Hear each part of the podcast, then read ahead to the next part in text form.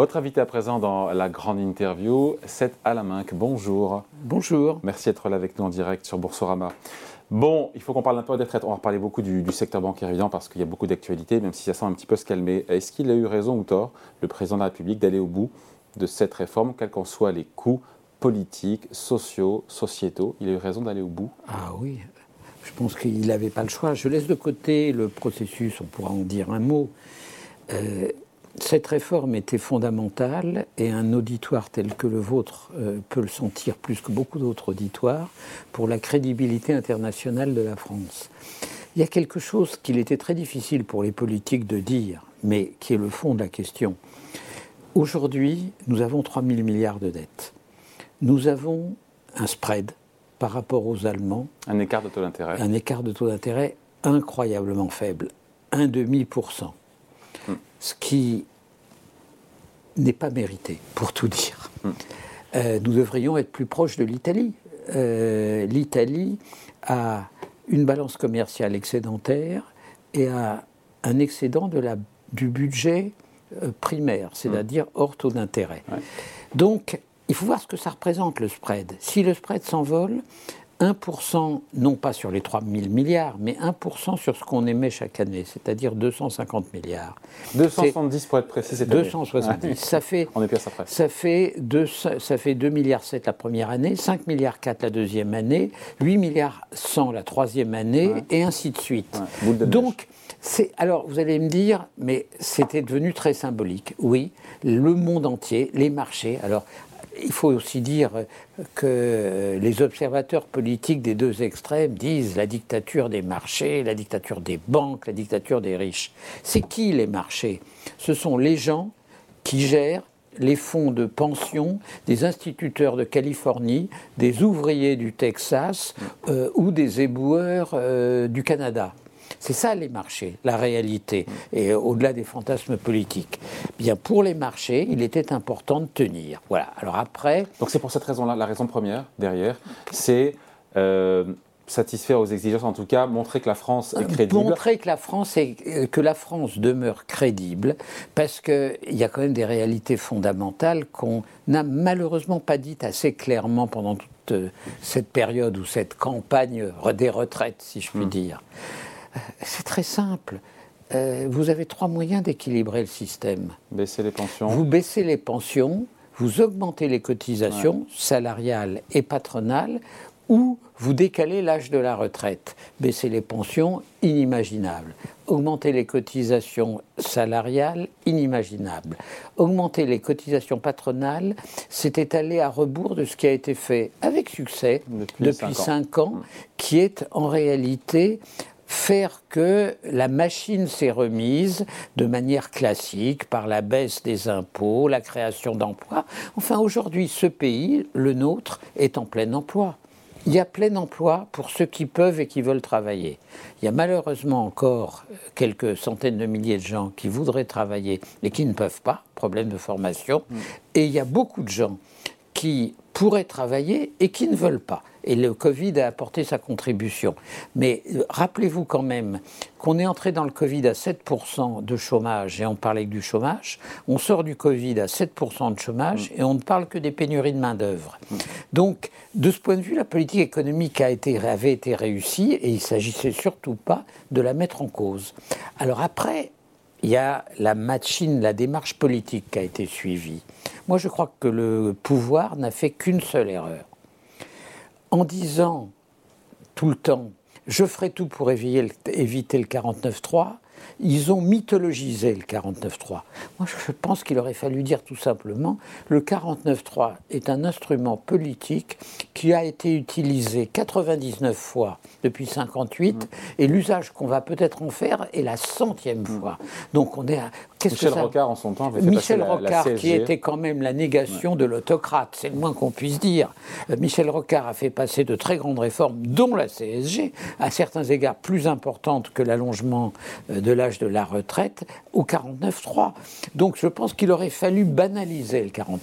Ça, malheureusement, ça n'a pas hmm. été fait. Pour les Français, il n'empêche, quand on leur parle de 13 milliards d'euros de déficit du système des retraites à horizon 2030, après tous les milliards qui ont été trouvés pendant euh, la crise des Gilets jaunes, la crise sanitaire Covid, euh, les boucliers tarifaires, avec la fin des prix de l'énergie, 10 milliards, 20 milliards, 30 milliards. Alors, ils disent, mais attendez, 13 milliards, c'est quoi non, mais je, je On se met à leur place. Non, mais je comprends totalement la difficulté pour certains Français de pénétrer ce problème qui, pour vous, est de l'ordre de votre quotidien. Euh, mais il s'est passé une petite chose euh, que les Français euh, commencent à comprendre.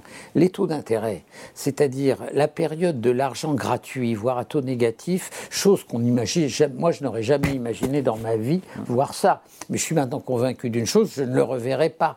Donc aujourd'hui, on est revenu à des taux qui sont ça des taux 13 importants. Ans, de 2009 à 2022. Non, les taux négatifs moins longtemps. les, les, bas taux d'intérêt, oui, ça a duré 13 ans. Mais aujourd'hui, on en est sorti. On est revenu à une inflation dont on avait perdu l'habitude, même si, Dieu merci, à en croire la Banque de France, et je la crois sur ce point-là, elle va se réduire. Donc c'est très difficile à expliquer, mais néanmoins, aujourd'hui, tous les pays du monde font face au même problème, le temps de l'argent gratuit a disparu. Et on ne peut pas faire différemment des autres. Il n'y a que euh, l'extrême droite et l'extrême gauche qui pensent qu'il existe un modèle français euh, qui commence par l'originalité et qui se terminerait par euh, être euh, l'équivalent du Venezuela. Non, mais ceux qui disent qu'il y avait un plan B éventuellement pour cette réforme des retraites, c'était de mieux faire partager les efforts, peut-être avec un peu de CSG sur le patrimoine, avec un petit peu de cotisation patronale, même à la marge pour montrer la symbolique du fait que Moi, je tout pense, le monde pourrait participer je, à je pense qu'Emmanuel Macron a eu raison de rester sur ce principe. Je n'augmente pas les impôts, car je crois que c'est comme ça qu'il a remis la machine économique en route. Elle est injuste, mal faite et pas prioritaire. C'est Jacques Attali qui dit ça en parlant de cette réforme. Nous avons un désaccord total. Qui n'est pas le premier des antimacronistes. Ben, il est devenu. Moi qui n'ai pas voté au premier tour pour Emmanuel Macron, si proche fus de lui, euh, je, dans cette affaire, je suis plus macroniste qu'Attali. Je trouve qu'Attali a eu bien tort de dire cela. Donc pour vous, elle est à la fois juste, bien faite et prioritaire il a fait abstraction du contexte international. Il a fait abstraction du regard du monde entier sur nous en disant ça à Tali. Si vous êtes dans un monde éthéré où il n'y a pas de contraintes, alors en effet, il y a peut-être plus urgent que les retraites. C'est de rendre le travail sympathique, souriant, sans pénibilité et de rêver. Euh, je pense qu'il a eu tort et je pense qu'il n'est pas dans le rôle de quelqu'un comme Attali de faire rêver abusivement. Pardon, je l'aime beaucoup, mais là j'ai été choqué. Bon, et avant de passer aux, banques, euh, quand Laurent Berger, euh, qu'on aime bien aussi, dit que c'est un vice démocratique que la réforme des retraites soit passée par le 49-3. Je pense qu'il a tort, et Dieu sait si je respecte euh, Laurent Berger. je suis très malheureux, comme beaucoup, que la relation entre le pouvoir et Laurent Berger soit aussi difficile. Je pense qu'il y a deux raisons à cette difficulté de fond. En réalité, Emmanuel Macron, c'est un chevènementiste, mais pro-européen. C'est-à-dire sa vision du pouvoir est une vision telle que Jean-Pierre Chevènement l'avait, qui veut dire que les syndicats sont là pour discuter les conditions de travail et les salaires dans l'entreprise, basta. Chacun sait que euh, l'ADN de la CFDT, c'est nous voulons co-gérer la société avec les autres acteurs sociaux et bien sûr avec les, les, pouvoirs publics. Donc je pense que de ce point de vue, il y a une incompatibilité idéologique entre Macron et Berger. Je crois que par ailleurs, euh, Berger n'a pas été traité avec la considération qu'on doit marquer aux leaders syndicaux et que quelqu'un avait marqué en réalité avant tout le monde. Quand Nicolas Sarkozy a été élu président de la République, la première semaine de son mandat, il a déjeuné chaque jour publiquement dans un restaurant visible avec chacun des leaders syndicaux. Mm. C'était un effet d'affiche peut-être, mais ça voulait dire quelque chose. Et donc, de ce point de vue, je pense que euh, Macron n'a pas traité à la fois politiquement, idéologiquement et humainement les leaders syndicaux comme il aurait fallu. Bon, dernier point sur les fourches codines du Conseil constitutionnel s'agissant de cette euh, réforme des retraites. Qu'est-ce qui peut en ressortir? Compliqué. Hein. Tout peut en sortir, tout peut en ressortir. Euh, moi, moi, si je devais faire un pronostic, je pense qu'ils élimineront une ou deux scories, et qu'ils, à juste titre d'ailleurs, et qu'ils laisseront passer euh, l'essentiel du projet. J'ajoute quand même que l'avantage du Conseil constitutionnel par rapport à la Cour de cassation ou au Conseil d'État, c'est qu'il y a des responsables publics à commencer par Laurent Fabius et Alain Juppé, qui savent ce que c'est que l'action politique et les difficultés de l'action politique et qui je pense, pondéreront ou seront pondérées les contraintes juridiques de la perception de l'environnement, ce qui est la vraie matrice d'une bonne jurisprudence. Bon, on passe aux banques, mais juste, juste une, petite question à ceux qui disent que le, quinquennat de Macron est terminé avec cette séquence-là, qui s'est abîmé politiquement, c'est une victoire à la Pyrrhus. Enfin, tout ça est absurde à ceci près que je pense qu'Emmanuel Macron est victime de la réforme constitutionnelle de 2008, c'est-à-dire du fait qu'il ne peut pas se représenter. Je ne dis pas qu'il devrait se représenter, mais il est clair que son pouvoir politique ne va cesser de décroître jusqu'au jour de la fin de son mandat. Ça, c'est un fait objectif. Même les députés de sa majorité, ils savent très bien qu'ils ne pourront plus faire campagne avec la tête de Macron sur leurs affiches. Mm. Donc leur relation même à Macron ne va cesser de changer. Ils vont de plus en plus s'émanciper. Je pense que. Alors vous allez me dire, ça existe aux États-Unis, euh, les, les, présidents sont pas régibles. Le système américain n'est pas le même. Le président des États-Unis n'est pas un roi élu. C'est un pouvoir parmi d'autres. En France, la France est une monarchie républicaine. Et comme j'ai dit à un journal, c'est très compliqué d'être un roi en CDD. Or, Macron est un roi en CDD. Bon, on parle des banques, parce qu'en moins de 10 jours, on a quand même vécu des trucs assez, fous, à savoir euh, des faillites de plusieurs banques régionales américaines. On a eu quand même la déconfiture, le sauvetage en urgence du Crédit Suisse, le fameux Crédit Suisse dont tout le monde savait quand même qu'il n'allait pas bien. Euh, tout ça a provoqué évidemment une vague d'inquiétude euh, dans le secteur bancaire mondial et pas seulement. Heureusement, on va dire, les gouvernements, les autorités politiques monétaires ont apporté des réponses fortes pour rassurer, en tout cas pour l'instant, sur la solidité financière. Est-ce qu'on a tourné, selon vous, la page de ce stress bancaire? Est-ce que ce risque de contagion est derrière nous, vu tout ce qui a été fait? Dans l'urgence Je pense que euh, cette crise a été formidablement bien gérée aux États-Unis et en Suisse. Mais séparons les, deux cas. Je Il faut les séparer les deux cas? Oui, oui, parce que je vais y revenir.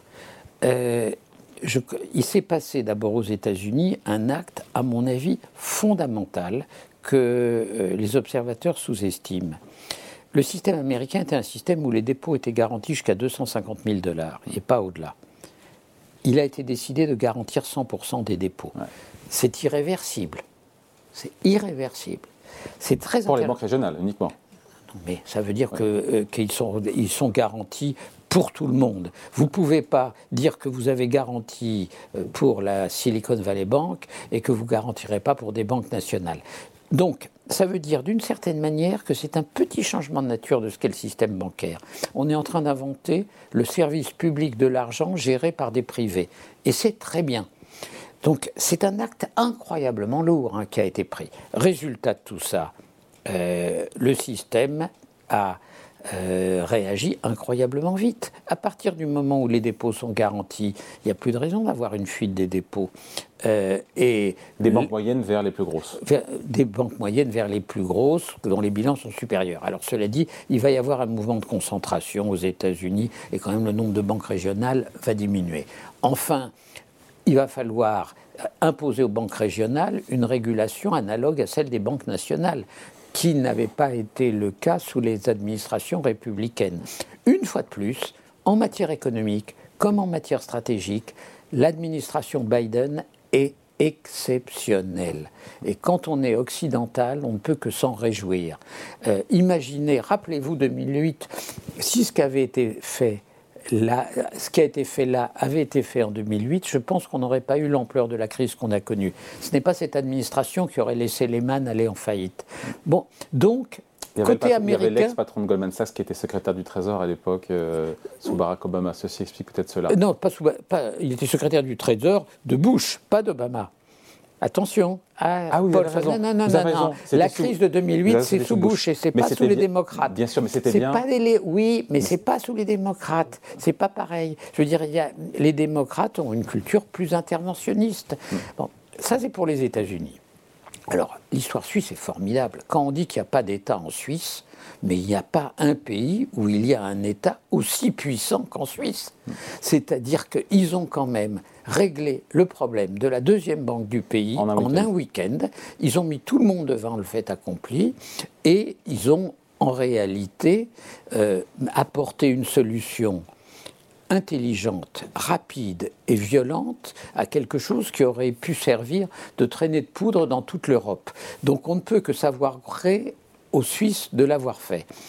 Avec une question pour les créances obligataires. Alors, il y a une question hein. extrêmement technique. Par rapport aux actionnaires. C'est technique, mais c'est quand même euh, philosophiquement hyper intéressant. Non, non, c'est en effet très intéressant. Parce que il y a les, normalement, ceux qui perdent en premier sont les actionnaires. Puis ensuite, ce sont les créanciers obligataires d'un type d'obligation particulier euh, qui s'appelle les AT1, hum. peu importe. La dette subordonnée. Quand une banque espagnole, qui est le Banco Popular, a été dans la même situation, la Banque Centrale Européenne a imposé aux actionnaires de tout perdre et aux créanciers obligataires AT1 de tout perdre. Les Suisses ont imposé aux créanciers AT1 de tout perdre et pas complètement euh, aux actionnaires. Ils ont perdu beaucoup les actionnaires. Oui, mais c'est très intéressant de se demander pourquoi? Je n'ai pas une réponse explicite, mais j'ai une hypothèse. Les, détenteurs d'AT1, c'est le marché international. Ah, les actionnaires du Crédit Suisse, il y a des actionnaires suisses. Or, même si ce pouvoir est un pouvoir d'une puissance folle, c'est quand même un pouvoir politique. Et il pense plus à ses électeurs qu'aux créanciers des grandes institutions euh, internationales. J'ai peut-être tort, hein. hmm. c'est une hypothèse. Bon, donc le boulot était bien fait des deux côtés, côté américain et côté suisse. Donc, on referme, le, encore une fois, le risque de contagion bancaire, de banques qui tombent. Non, on peut avoir d'autres. C'est fini. Non, on peut avoir sur, dans certains pays, sur certaines banques, des accidents. Mais maintenant, il y a un double mode d'emploi mode d'emploi américain, mode d'emploi suisse. La BCE avait eu à faire ça en Espagne, elle l'avait parfaitement ça fait. On le connaît. Et puis, il y a des pays qui ont de la chance, comme nous. Nous, c'est formidable. On a cinq banques. Alors on peut dire que c'est un système très oligopolisé, très centralisé. Il n'empêche que l'existence de cinq banques universelles, euh, avec une régulation bien faite, c'est un formidable atout. Les Français ne mesurent pas qu'ils ont probablement le système bancaire le plus fort, le plus solide et le plus équilibré de la zone euro. Alors, les Allemands, loin de là. Mais vous me direz, les Allemands, c'est une démonstration formidable. Ils montrent qu'on peut avoir une très grande industrie sans avoir de bonnes banques. Mm. Euh, Et nous, c'est le contraire. Non, on a une bonne industrie, plus petite, mais c'est n'est pas vrai. On ne peut pas dire ça. non, on fait 10% de 11% du PIB, ils en font 22. Mais néanmoins, quand vous pensez à l'aéronautique, quand vous pensez au, luxe, quand vous pensez à un certain nombre de secteurs, on existe. on a une activité de service euh, plus développé que les Allemands par ailleurs. Mais on a un système bancaire incomparablement meilleur euh, que les Allemands et que tous les pays de la zone euro. Donc on n'est pas dans un Lehman bis. C'est là où je voulais ah non.